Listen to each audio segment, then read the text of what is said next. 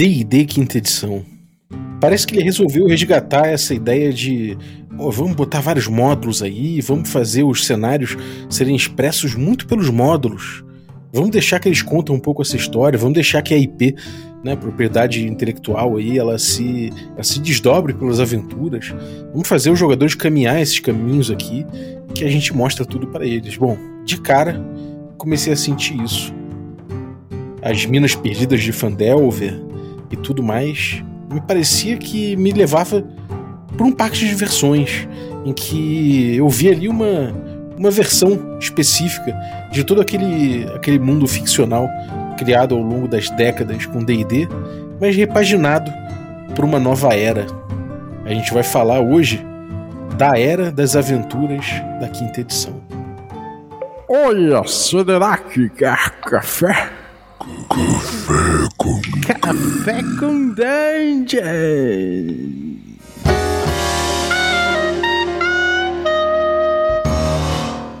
Bom dia, amigos do Regra da Casa. Estamos aqui para mais um Café com Dungeon na sua manhã com muito RPG.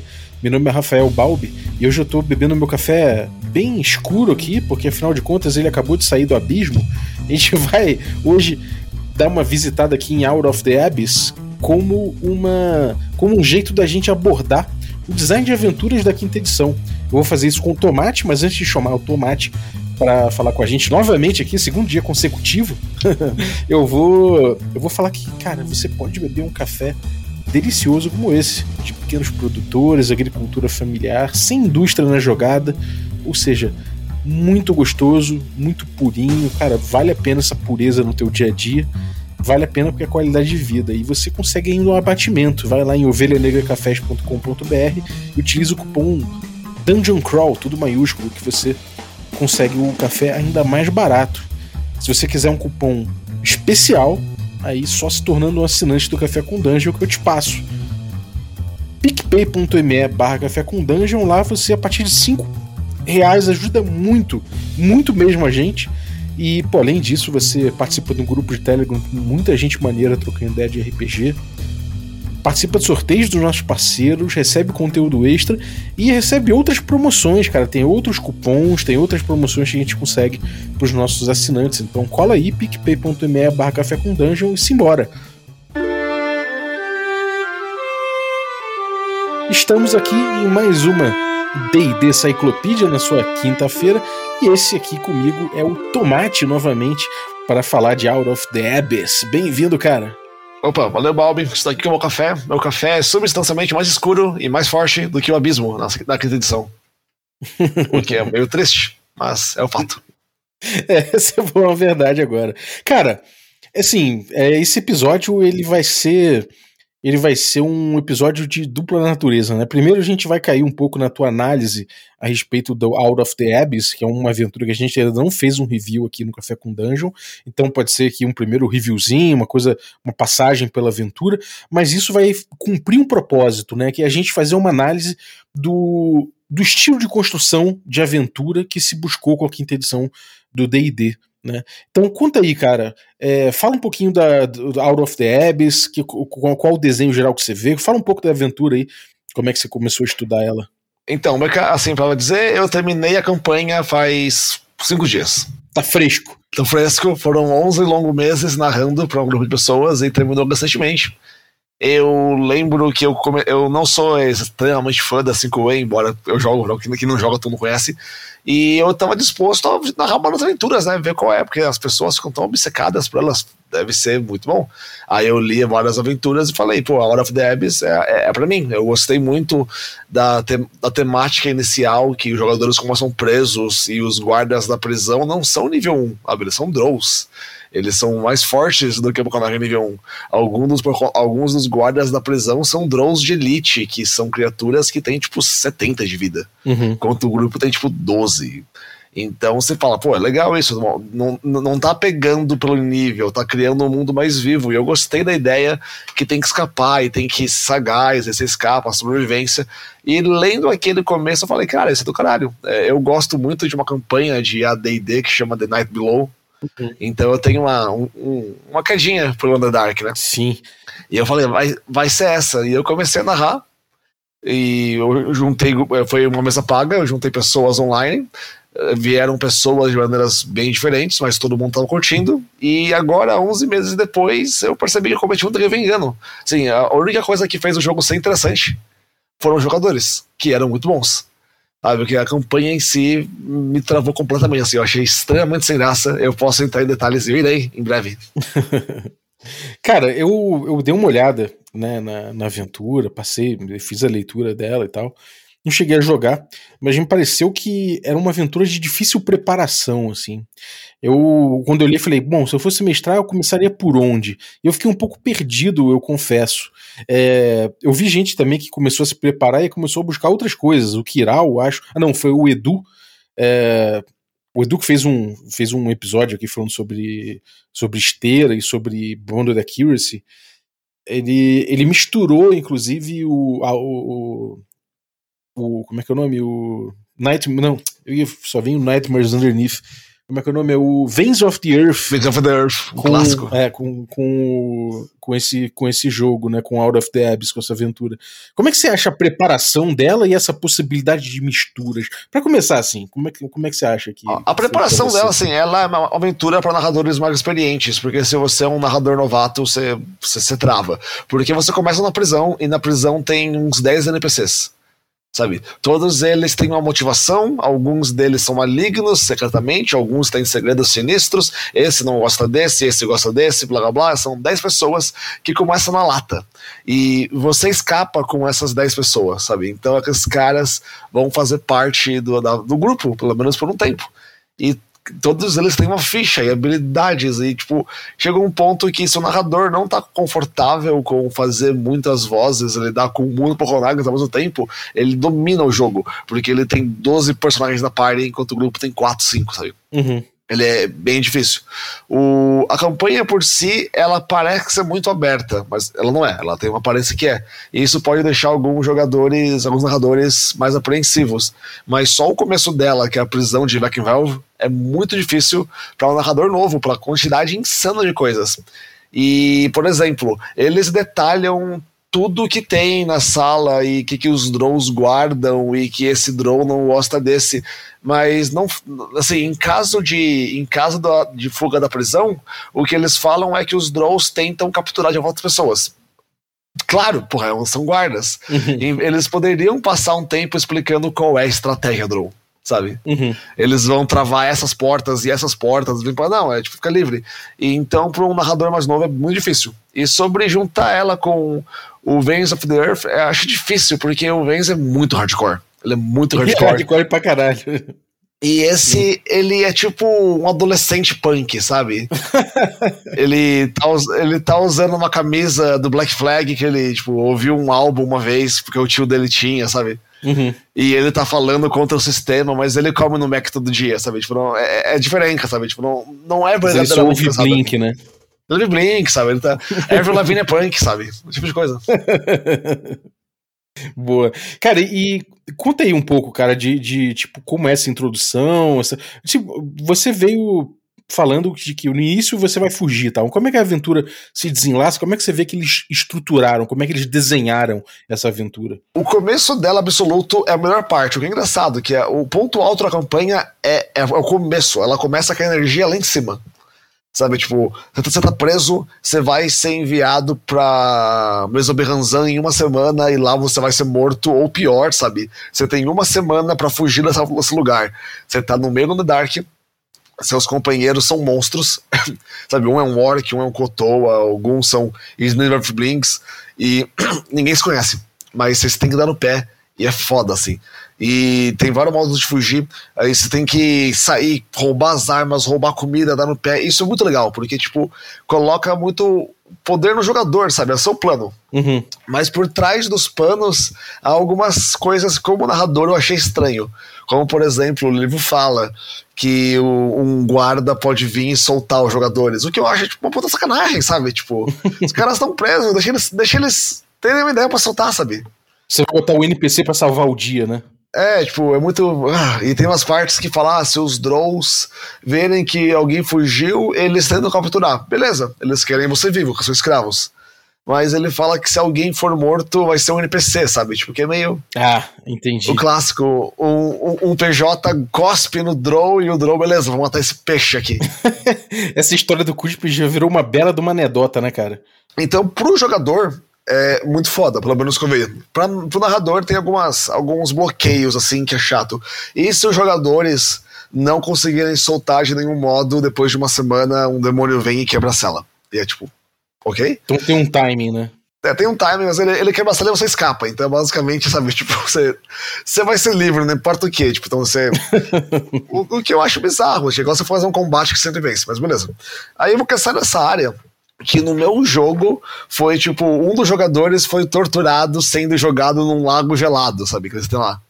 E o que ele fez, ele, ele tirou a calça dele, fez um, um, Jack Chan clássico, que as barras eram de metal meio velho.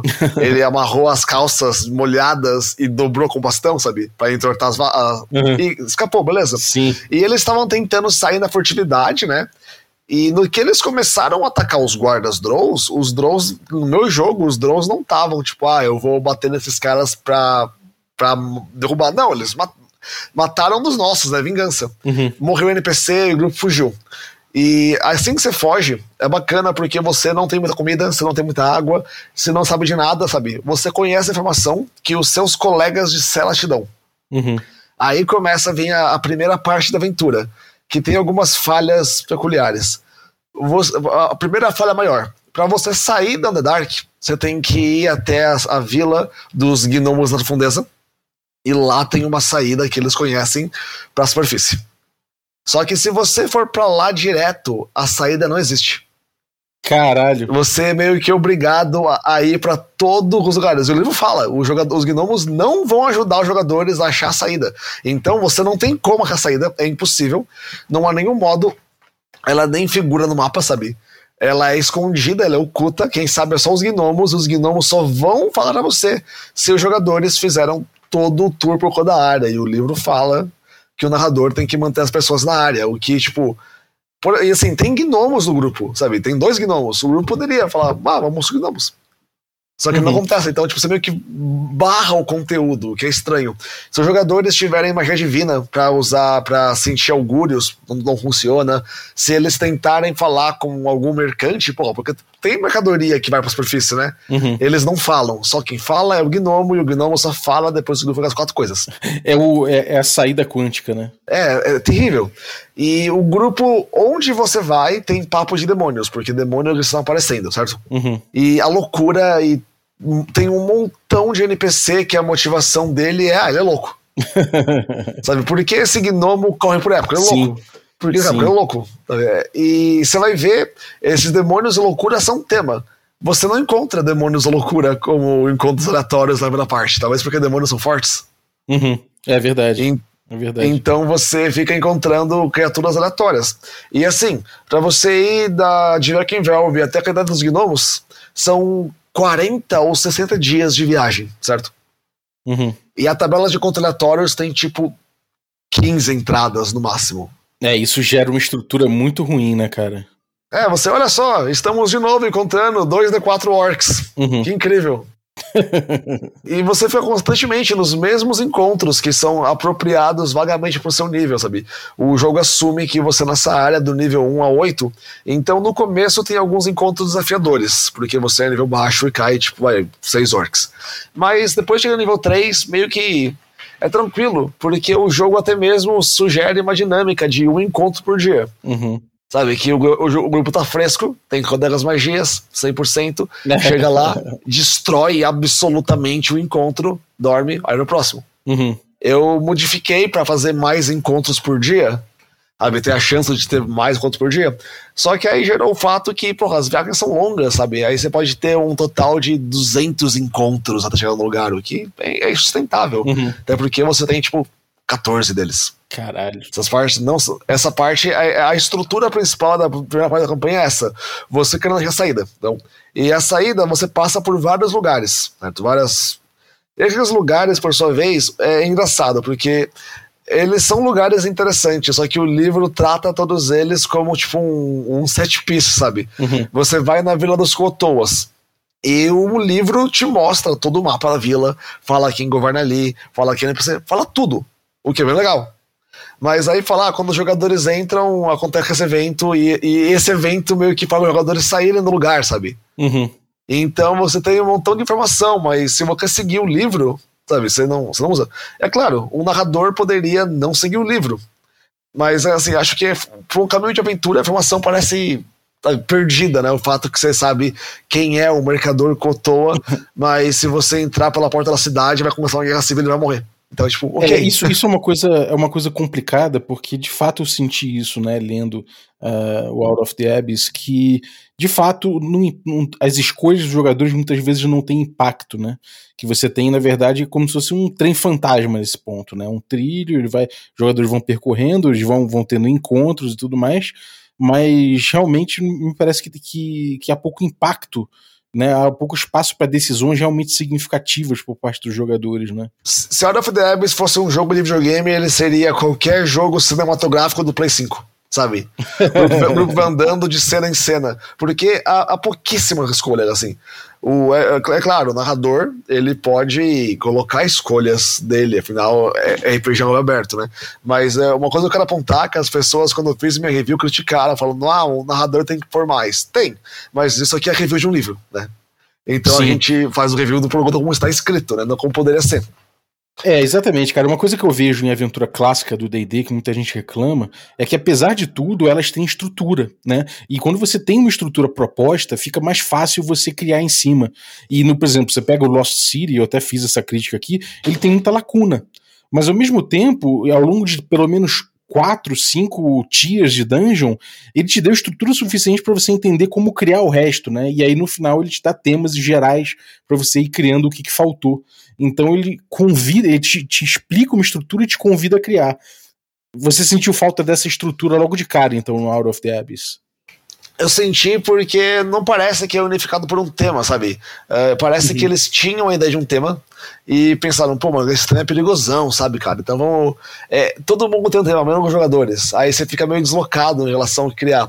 Que nem, por exemplo, o, ele é dark, ele é tenso, sabe? Tipo, ele começa com a fuga de uma prisão brutal, onde você vai ser morto e escravizado pesado, né? E aí você chega em uma cidade do Egar, que chama Raktzlug, um lugar onde uh, duegares invisíveis patrulham as ruas e qualquer um que fale algo contra o governo é morto brutalmente, né? Pesado. E você tem que achar um cara que usa orelhas de coelho e corre bem rápido, sempre atrasado. Tipo, what? Sabe? É tipo, por que, sabe? Assim, o livro fala que ele tem é, tentáculos de uma Displacer Beast, mas a imagem mostra que claramente ele está tentando ser o coelho de Alice País da Maravilha, sabe? Uhum. E aí você vai correndo atrás dele em túneis.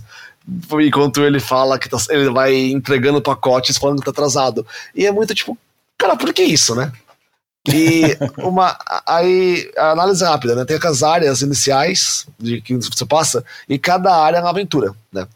E algumas delas oferecem para você algumas escolhas, mas as escolhas são sempre relativamente binárias. Uhum. Sabe, tipo, se você pode se aliar a esse NPC ou se aliar a esse NPC. Existem alguns conteúdos extras que, por exemplo, umas subquests aleatórias que você pode fazer. É, as subquests geralmente são meio vagas, sabe? Tipo, e é tipo de coisa que não chama atenção, sabe? É ajudar um, ajudar um anão a achar um cara, tipo. É meio. Uhum. Parece uma quest radiante do Skyrim, não, não funciona muito bem. e, e, jogando esse começo, eu senti que os jogadores estavam curtindo o jogo, só que eles logo ficaram entediados com a quantidade vasta de encontros que são meio sem graça, sabe? Uhum. Existem também uh, mini dungeons que você pode colocar nesse começo. E essas mini dungeons têm um loot tão sensacional que você pega esses itens nível 2, 3 e você vai usar ele até o fim do jogo. É uhum. É basicamente uma mini dungeons para dar para jogadores itens para conseguirem sobreviver, sabe? Em uma delas tem uma espada da luz mais dois que, tipo, é fenomenal, assim. Pega no nível 2 acabou, você tá feito pra sempre. Você acha que isso aí é, é um recurso que foi exagerado de alguma forma? Ou você, isso, você acha que isso foi legal de, de algum jeito? Do tipo, vamos dar um poder aqui específico pros jogadores, vão ter que defender essa parada também? NPCs podem lutar para ir atrás disso? De alguma forma isso traz problemas? Ou você achou que isso aí foi, é, foi, uma, foi só uma gambiarra mesmo? Me parece muito uma gambiarra, porque leva mais perguntas, do tipo, cara, é uma arma incrível, uma arma fenomenal que vocês encontraram andando da cidade dos Duegares até a cidade dos, dos gnomos, sabe? Como, como ninguém falou nisso, você não, você não tá nas profundezas do mundo, sabe? Você tá, tipo, aqui. Sim. E você esbarrou, meio que sem querer. Você invade lá e rouba um tesouro, um tesouro ancestral do mundo. Porque, pô, a D&D, a D&D 5e vai até mais três só, né? Mas mais dois é poderosa. Uhum, é, sem e, e tem uma mecânica que os jogadores estão sendo perseguidos pelos Drows, o que é bacana. É, os Drows que da prisão estão perseguindo o grupo. E tem um tracker secreto que o narrador controla. Que os jogadores tipo, dormem mais, ou têm descanso longo, ou fazem algo para que perde tempo, o tracker é muito em um. Quando chega no número, os Drows chegam. Uhum. Então você tá constantemente sendo perseguido, que é bacana. Essa, porque tem a ver com o tema original de fugir da prisão. E você tá sempre fugindo dos Drows, e são muitos Drows. E é o bastante que você não. Vitória contra eles é impossível, né? Eventualmente, depois que você faz todo o conteúdo, que é meio sem graça, você encontra Lords Demônio e, tipo, você meio que vê uma cutscene com ele, sabe? Tipo, você encontra demônios, tipo, ó, oh, um demônio, que legal. Mas você foge. Uh, você, depois de tudo isso, retém uma superfície, aí acontece o fato que os Drows te alcançam, sabe? Aquele negócio clássico. Uh, por mais que você correu, por mais que você fez tudo possível, os Drows te alcançam. Sempre, sabe? É inevitável. Uhum. E o, esses Drows, ele, o livro tá falando, desde o capítulo 1, como eles são fodas, como Lady Uvara é poderosíssima, como ser pego por ela é pior do que a morte. E aí ela é o tipo o último encontro da primeira parte, e, e é ultra fácil. Assim, se você não tem jogadores que sabem o que diabos eles estão fazendo, é muito fácil. Drows tem um save abismal de save de força. Uhum. É, usaram Entangle e, Entangle e Web, sabe? Acabou. Metade dos drones tá prego no teia. Já era. e você vê isso aí como uma, uma gestão de frustração por parte da aventura, do, dos designers da aventura? Cara, eu não sei se aquilo foi criado para dar para os jogadores o momento foi que é, porque o livro meio que fala assim, olha, isso coloca difícil, né? Então você pode colocar que os drones começam cansados, ou colocar que um drone trai os demais e se junta, se junta ao grupo. Sabe, o livro dá a entender que esse combate é imensamente difícil, mas, mas não é. E meu grupo não era tipo combado, ninguém era multiclasse, ninguém tinha como talento, eram só pessoas que sabiam os poderes bem. Uhum. Então, e, isso é um negócio que se repete ao longo do livro inúmeras vezes. Que, tipo, muitas vezes tem combates que o livro faz uma hype tremenda que vai ser incrível e é tipo. É isso. Sabe mesmo? Uhum. É esse o perigo? O combate mais perigoso que eu tive foi um combate aleatório contra um Greek Alpha. Uhum. Real. Sabe? Um encontro aleatório contra um monstro nível 7. E fora uhum. isso, foi tudo muito fácil. Uhum. Uh, deixa eu ver. Essa é a primeira parte, né? E aí você escapa da prisão, você escapa pro Dark. Se a campanha acabasse aqui, seria uma campanha, assim, ó, perfeita. Sabe? Pra D&D 5 uhum. Porque ela é linear, beleza, mas tá na fuga da prisão, então pode ser linear. E acabou, foi legal, você matou o Drow, você tá livre, acabou, sabe? Depois Cara. você encaixa o que for preciso ali, se for quiser continuar com os personagens, né? É, mas aí não, aí acontece com a segunda parte, os jogadores têm que voltar. Ah, por que você voltaria? Você foi torturado, escravizado, quase foi morto. Por quê? E basicamente eles voltam porque Rei Bruenor, que o Sagaga entre nós lembrarão que ele está morto, ele morreu, mas ele está vivo aqui por razões de marketing. Ninguém explica por que ele está vivo, ele apenas está, certo? Uhum. Então o que aconteceu nos livros do Dritz, em vão, sabe? Ele está vivo, ele contrata o grupo porque ele soube do grupo, aparentemente, para voltar pro Underdark para dar um cabo nos demônios. Meio que para saber porque os demônios estão lá, né? Uhum. Então, aquele negócio, nós precisamos saber de algo. Vamos mandar um grupo de escravos, sabe? Escravos fugidos, sabe? Esses caras realmente sabem o que fazem, eles são acadêmicos. E essa parte começa a parte ruim da aventura, que até a primeira parte eu me diverti. Apesar das falhas e do combate final ultra sem graça, e da linear, linearidade constante, foi legal, foi uma perseguição caótica, foi Mad Max no abismo. Aí a segunda uhum. parte, o jogo chega num ponto que todas as falhas principais da quinta edição se manifestam. Primeira, combate de nível alto é chato. Todo mundo tem anos de vida, nada importa. Muito HP em jogo, né, cara? HP de jogo. Você às vezes fica três turnos socando alguém que nem te arranha, sabe? Uhum. Uh, o combate é lento, o combate com muitas pessoas se torna mais lento. E aqui tem de fato muitas pessoas. E por último, que é a tentativa da aventura de proteger os jogadores a todo custo. Juntando aqueles três fatores acontece. Nessa nova parte, você é recrutado pelo Brenor e você tem a chance de, se você for carismático ou diplomático, e meus jogadores eram, de conseguir aliados naquelas cinco facções que a 5E gosta, sabe? Uhum. Que é o Conclave de Esmeralda, Conselho dos Nobres, o, a Ordem de Helm, que é o seu nome, os Lentarins e mais alguém, não tô lembrado. Não tô lembrado. E basicamente, se você faz um favor ou promete fazer um favor para as pessoas, lembrando que eles pedem para você favores, que se você jogar segundo o livro, o favor só vai vir à tona daqui tipo oito meses. tipo, tem um cara que acha alguém mesmo berranzante, tipo, que é a última área. Então, e aí os jogadores saem dessa área com vários NPCs. Os meus saíram com, tipo, 32 NPCs. Uhum. O que se fosse a D&D seria beleza, cada um deles tem quase de vida. Mas não, Sim. esses são pessoas com nível, habilidade, magia. E, assim, os, e pior é que você tem um pequeno exército. Os encontros aleatórios dessa parte eles não, eles não condizem com o exército, sabe? Então você tá andando com 32 pessoas e você encontra um grel. Por que esse grel não saiu correndo quando viu a porra de um exército, né? Sim. Na verdade, você foi o encontro aleatório dele, né? Ele tava comendo ali, apareceu um exército, tipo... Sim, total. Esses encontros são, em sua vez, sem graça. E os combates são lentos, porque tem muita gente. Os encontros têm a mesma coisa, são longos dias de viagem com 10, 12 encontros, sabe? Então você encontra as mesmas coisas constantemente. E você encontra desafios que são muito fracos. Eh, essa segunda parte tem alguns lugares, contudo, que são verdadeiramente bem feitos. Existe um lugar que chama Graven Hollow, que é uma biblioteca, que é talvez a melhor parte da aventura, que é uma biblioteca que onde gigantes catalogam o passado, o presente e o futuro. Uhum. E lá tem a resposta para tudo. Basta você conseguir achar. É difícil. Esse conceito é bem maneiro, né, cara? Esse conceito é muito bom pra você largar, assim. Pra você botar Não, ali no, no é meio demais. da aventura e falar, vamos lá, vamos lá. E os jogadores ficaram loucos ali, pesquisaram sobre os demônios, pesquisaram sobre sua vida, planos pessoais, discutiram filosofia com os gigantes. Sabe?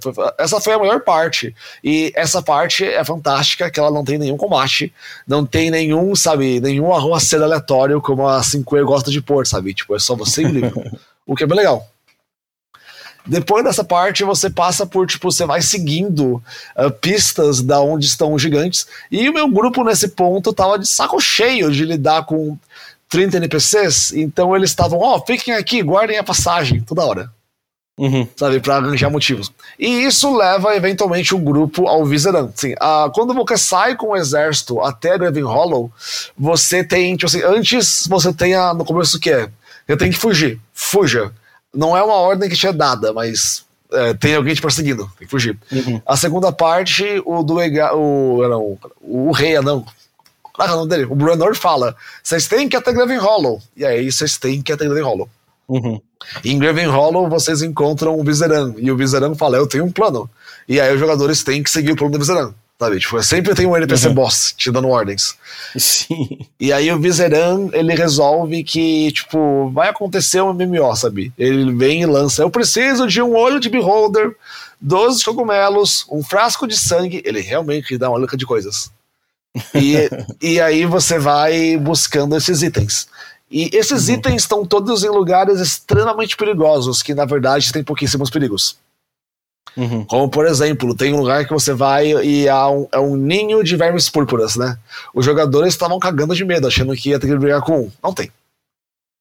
Tem uma chance de um deles aparecer, mas é relativamente baixa. Uhum. E eh, você vai para lugares interessantes, mas muito pouco perigosos. E todos esses lugares são a 30, 40 dias de viagem um dos outros, sabe? Você acha que o fato de serem pouco perigosos compromete um pouco? Eu acho que compromete porque os jogadores no começo eles ficam tensos, depois eles percebem que o perigo é sem graça, sabe? Tipo, então eles ficam. Sempre, ah. né?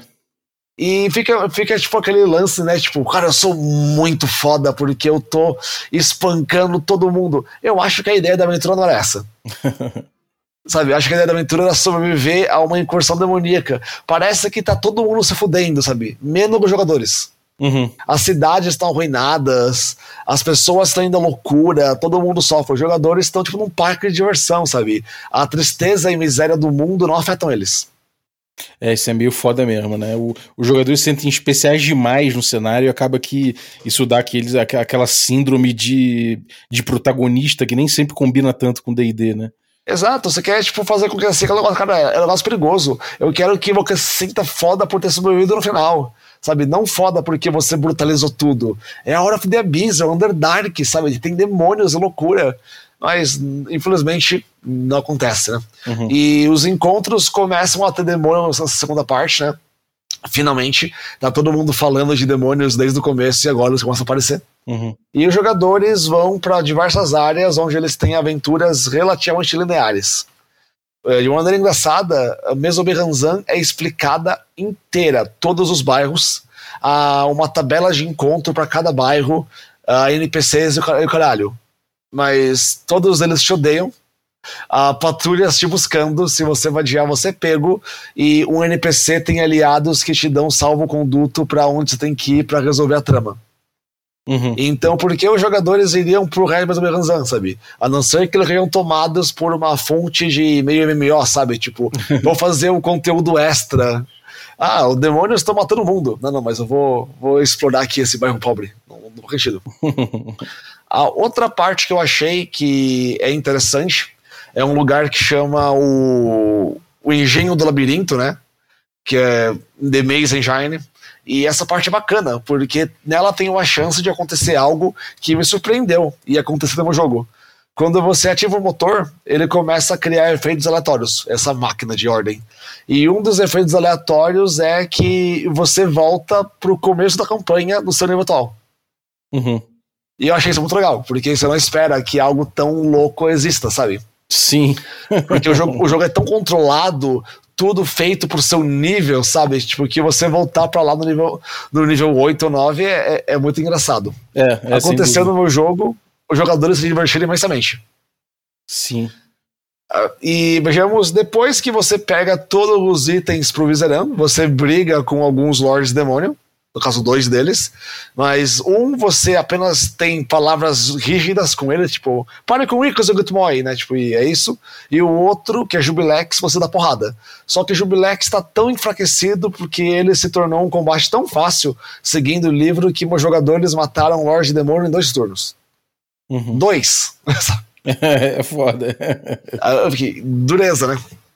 E Sim. depois que, que você faz todo o ritual, é, você, você pegou todos os itens, você pode escolher se você vai trair o mago ou não. Os jogadores, os jogadores optaram por fazer um acordo com o NPC que eu coloquei. Uhum. Sabe? E deu certo. E aí, depois do ritual, basicamente, o cara, o Viseran, ele faz um ritual que atrai todos os demônios para um lugar. E aí, os jogadores vão lá e todos os demônios se matam sabe? Uhum. E você acaba encontrando com o sobrevivente, que é um Demogorgon que matou todos os demais. E aí os jogadores devem brigar e, contra ele e matá-lo e assim salvar o mundo dos demônios. Uhum. Essa parte do livro, o livro fala que tem que ser nível 15. Os jogadores eram nível 11. Mataram ele em três turnos. Sabe? Então. É, realmente, é... realmente o equilíbrio é feito para facilitar demais, né? Exato, tipo, ela, ela é, eu, não, eu não sei se é duas coisas. Um, ela é muito fácil, ou se há um power creep inerente na, em D&D 5e. Uhum. Porque esse livro ele é antigo, né? Quando ele lançou, não tinha muito das claques modernas. Ah, e muito das subclaques modernas fazem coisas. Tipo, você pode ser um, um guerreiro atlético, sabe? Que ganha mais um no crítico e um pouco de dano extra. Ou você pode ser um cara que controla um eco dele mesmo, sabe? É, pode ser um Hexblade.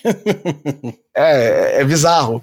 E foi essa minha experiência, cara. Encontros fáceis, tabela sem graça, uma linearidade constante. Os jogadores dificilmente podem sair dos moldes, sabe? Sempre tem um NPC falando por cima do outro, faça isso, faça aquilo, faça isso, faça aquilo. Uhum. Os jogadores foram para uma biblioteca que tem tudo, pode de tudo. Cara, porque eles não poderiam simplesmente pegar uh, como fazer o ritual para atrair demônios na biblioteca. É, isso é muito curioso, cara. Isso, como a gente falou no episódio anterior, esse tipo de estrutura ele impacta na preparação. Talvez tenha sido até por isso que eu senti que a preparação da aventura para esse módulo não, é, não, não seria tão fácil né? De fato, parece que você tem que entender direitinho o que está pedindo, cara, e entender como você vai fazer com que pô, isso entre em jogo, que esse jogo frutifique. Então é tanto, é tanto pressuposto que você tem, tanto equilíbrio que você busca. Equilíbrio, digo, é, tentar botar tudo dentro de, de, de certas raias de poder que, cara, ele acaba te dando mais trabalho do que te ajudando, né? Basicamente. O livro ele é um grande desafio seu, assim, nesse, a história também se eu tipo, comecei bem empolgado, né? E quando terminou o jogo, eu fiquei, cara, que bom que eu não tenho mais que preparar isso, não tenho que lidar com isso. O grupo foi excelente, mas a aventura, ela tá constantemente contra você. Uhum, entendi. Sabe, ela, ela, ela, ela, de modo que se você lê o livro, parece que vai ser A, na prática é B, sabe? Então parece que você, como narrador, você tá sempre mentindo. Porque o livro te fala, cara, isso aqui vai ser muito difícil, vai ser incrível, ó. Fale pro, eh, coloque os NPCs cansados para dar uma chance pros jogadores, né? e aí você, como narrador, você vende, né? A ideia que aquele combate é excepcional, né? Sim. E aí os jogadores vão e dois turnos. É, é. E, cara, o que, que você vê dessa estrutura que a gente conversou, de tudo que você disse pra gente? O que, que você vê isso se repetindo em termos de lógica de construção nas aventuras atuais? Você acha que isso é uma tendência geral para esses caminhos de aventura que o DD Quinta Edição trouxe aí? Vamos fazer uma comparação rápida com a aventura inicial da 5E com o GDD, certo? Uhum. A de 5E é a, as Minas Perdidas de Fandelver, né? Sim. E a de AD&D seria o mal que caiu no Vale da Daga, The Doom of Daggerfall. Pode ser, pode ser. AD&D, Doom of Daggerfall. Os jogadores chegam no Daggerfall por algum motivo. Não importa o motivo. Pessoas estão ficando doentes, um amigo deles fica doente, certo? E o livro fala, quem está causando a doença é isso, é, essa, é esse mago que mora no esgoto, uhum. nas catacumbas. Esse mago controla alguns gnomos, gnomos sinistros. Se os jogadores vagarem por aí à noite, eles podem encontrar um gnomo. E aí fala quantos gnomos tem, fala onde eles moram, fala sobre uma ruína anã que tem ali perto, que não tem nada a ver com nada, mas pode ser útil, e deixem aberto. Sabe? E aí os jogadores, eles fazem como eles querem. Tipo, pô, meu amigo tá doente, eu vou tentar curá-lo. Uh, eles vão até o templo. O templo fala: pô, a magia, é, essa, essa doença não pode ser curada. E aí eles vão na taverna. Um NPC pode falar: não, tem aqueles gnomos. E, tipo, nada disso é scriptado. É os jogadores tomando ação para descobrir o que deixou o amigo doente. Eventualmente, com sorte, eles podem encontrar os gnomos, se, sabe, seguirem os gnomos e lidarem com o mago. Uhum. E eles chegaram ali por um caminho que foi totalmente deles. Sabe? Pode ser que eles invadam a fortaleza, a fortaleza Nan, que tem uma cidade, e lá eles peguem uma arma mágica menor e isso leve eles sem querer para uma passagem secreta que dá na sala do mago. Uhum. Sabe, tipo, e eles meio que esbarram no vilão sem querer. o, o, que, o que é interessante, porque, tipo, é a história deles. Parece é o que impacto a... da, da, é o impacto da, da agência deles, né? É. Exato. Nem sempre, tipo, é, é, é o que chama digno de um livro. Mas, porra, você tava cutu cutucando ali e não tava ali, acontece. Você teve sorte. Uhum. Quantas vezes isso deve ter acontecido na vida, né? De alguém no lugar certo, na hora errada, mudar o curso da história. Imagina que inúmeras vezes. Sim. E agora você vê Fandelver, Fandelver tem constantemente algum NPC com, ei, Olha lá, cara, faz isso. E é sempre daqui para lá, daqui para lá, daqui para cá. E tem bolsos de liberdade, os jogadores têm, mas esses bolsos de liberdade são tipo muito pequenos. Sabe? É, tipo, é, agora brinquem pela vila de Fandelinho um pouquinho, depois voltem aqui para eu dar para vocês mais algumas ordens. Acho que é, é a diferença. É, assim, esse, esses momentos assim, você fala, pô, beleza, mas o que, que eu faço aqui? Os jogadores estão tracionados contra coisa, e quer dizer, você sabe que você, que você mesmo vai tracionar os jogadores contra coisa, e aí parece que isso aí vira uma barriga, né? Automaticamente, esse momento vira uma barriga, né? Basicamente, eu, você falou mais cedo aquele negócio do trem fantasma, é exatamente isso, sabe? Uhum. Você tá vendo, você tá num passeio, sabe? Sim as coisas acontecem e, e você vai indo. Até essa a, a, talvez a única aventura de D&D que talvez evite um pouco isso, mas não muito, é a Tomb of, Tomb of. Uhum. Porque ela tem uma parte X-Crawl, mas é tipo, explorem agora a, a liberdade dessa selva, né? É, e, então, tipo, ela, ela solta a corrente um pouquinho. E, e, o que é engraçado, porque, tipo, as pessoas hoje, elas acham que campanhas prontas uh, devem ser assim, sabe? É um roteiro quando não era, sabe? Nem sempre foi. E muitas vezes era tipo, tá aqui um mundo, tá aqui qual é a trama e encarga jogadores, o que eu acho bem interessante. Mas é, acho aquele negócio, acho que os jogadores mais novos, se começaram com isso, para eles isso é normal, sabe?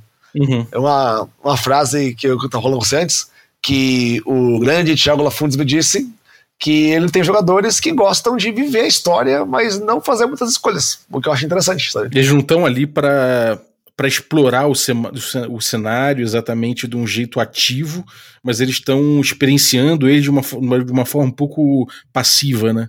Eu diria que é muito parecido com algum RPG, algum jogo de aventura, sabe, para console ou PC, sabe, que você vive o personagem no fato que você controla ele no dia a dia, mas você não toma decisões, sabe, tipo, o Drake de Uncharted vai fazer aquela burrice que era você queira querendo não, sabe, é, é do, uhum. você, então é, é muito disso.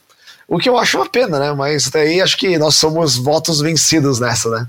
É, cara, eu, eu, eu falo bastante com, com, com o Sembiano sobre isso, né? O Sembiano, enfim, da coluna aqui do D&D Cyclopedia, todo mundo conhece. O Sembiano ele fala muito, né? Que o barato dele é experimentar a IP né, a intellectual property, né, a propriedade intelectual do D&D quinta edição e do, de todos esse, esses mundos que o D&D criou.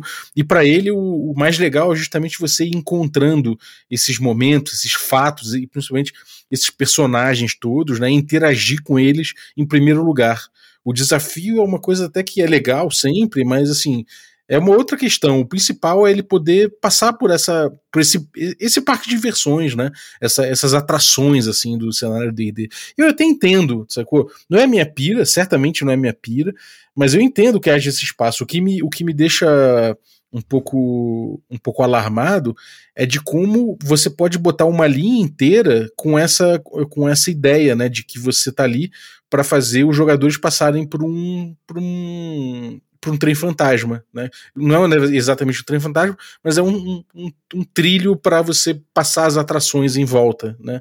É, entendo, mas também não vejo. Eu, eu acho que o D&D ele, tinha, ele, ele se encarando como uma linguagem aberta, e isso é uma coisa que o, os próprios designers têm falado o tempo todo, né, de que é um jogo aberto, é um jogo com regras que você vai utilizar como caixa de ferramentas, e de que o cenário você pode desmembrar e usar do jeito que quiser e tudo mais.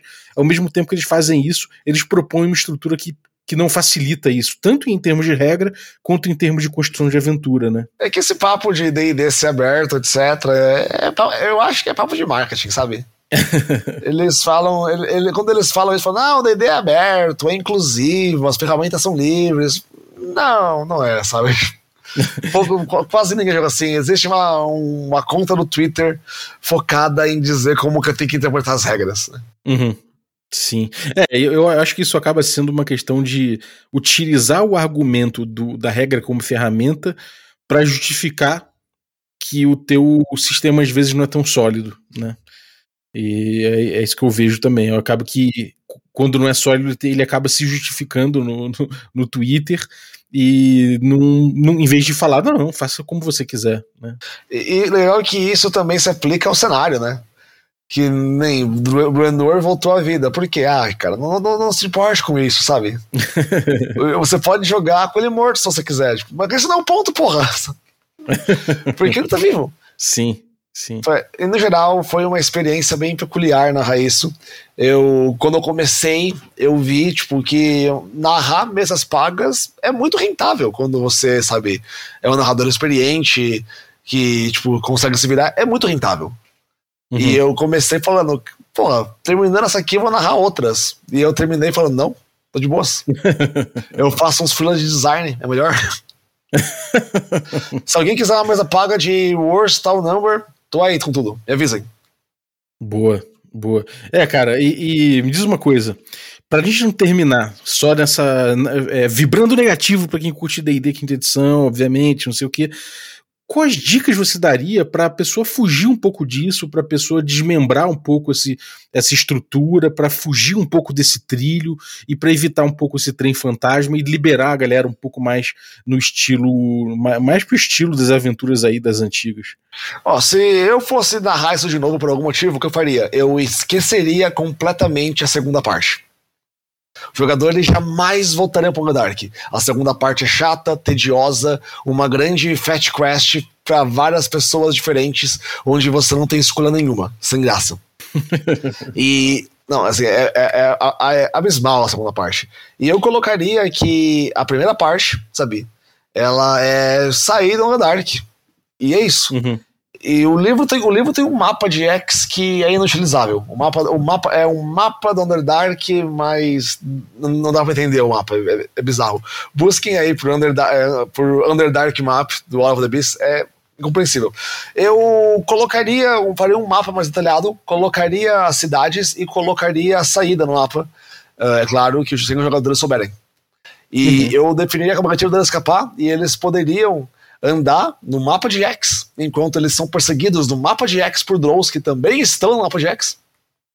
Sabe, criando uma perseguição bacana. Sim. E, e quando eles vão nessas cidades aleatórias, tá acontecendo a crise dos demônios e tudo mais, eles podem fazer subquests, que tem que o, o jogador adora subquests, lidar com NPCs, eh, não apenas por dinheiro, mas por dicas de aonde é a saída. Uhum. Se os jogadores forem espertos, eles podem achar saída depois que eles passarem por Black Slug, e é isso.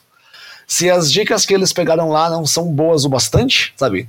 Eles vão ter que ir para outro lugar, sabe? E assim eles vão juntando peças até descobrir aonde é a saída, e aí eles vão e saem em uma perseguição caótica, passando pelo cenário, passando pelas aventuras que ali existem, caso do livro, e você aproveita só a melhor parte, que é a primeira parte.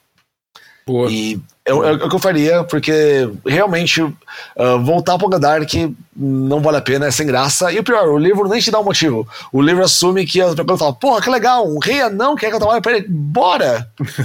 eu tive que colocar um motivo sinistro, que os jogadores estavam tendo sonhos, pesadelos a noite inteira.